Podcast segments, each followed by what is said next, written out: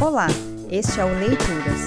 Eu sou a professora Stephanie e nesse período de distanciamento e isolamento social, convido você a me acompanhar em diversas leituras nesse podcast.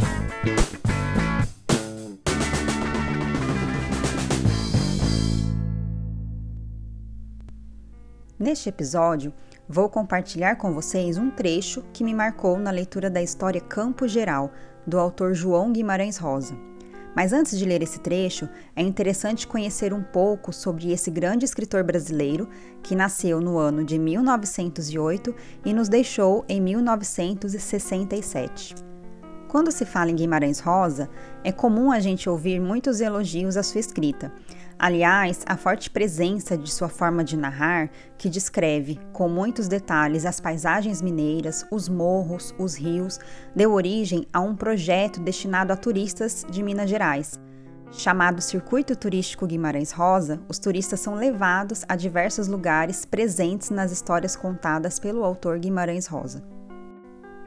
É bacana também falar sobre o Museu Casa Guimarães Rosa, que aliás nos permite fazer uma visita de modo virtual no próprio site do museu. Esse museu ele existe desde 1974 e se encontra na cidade onde nasceu Guimarães Rosa, uma cidade chamada Cordisburgo, que fica em Minas Gerais. E desde 97, o museu desenvolve um projeto com crianças e jovens de 10 a 18 anos que ensina esses participantes a narrarem histórias do autor e também a vida e a obra de Guimarães Rosa. E antes de compartilhar minha leitura aqui no podcast, achei legal contar tudo isso a vocês, porque é muito importante que a gente valorize e conheça esse tipo de trabalho, afinal, é uma forma da gente preservar a nossa literatura. O texto de hoje foi retirado da história Campo Geral. Nessa história, o personagem central se chama Miguelin, nome de certa forma infantil, pois ele tem apenas 8 anos. Em toda a história contada pelo narrador, é muito presente o olhar desse personagem sobre as coisas que acontecem ao seu redor. O personagem Miguelin é um garoto muito sensível e também um menino muito curioso, que quer descobrir o porquê das coisas, o porquê dele se sentir triste ou feliz. Ele gosta de ser criança e às vezes parece achar confuso o mundo dos adultos com os quais convive. Um desses momentos de tristeza é quando o pai de Miguelin deixa que uns viajantes que passam pela cidadezinha chamada Mutum levem embora a cachorrinha Pingo de Ouro, com a qual o garoto tem uma relação de muito afeto. Miguelin fica muito triste e isso fica muito marcado na memória dele.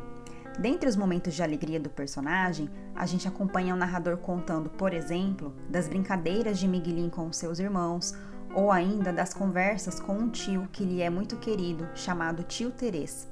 Mas para mim, um fato muito bonito ocorre quando chega à cidade um médico chamado Dr. José Lourenço.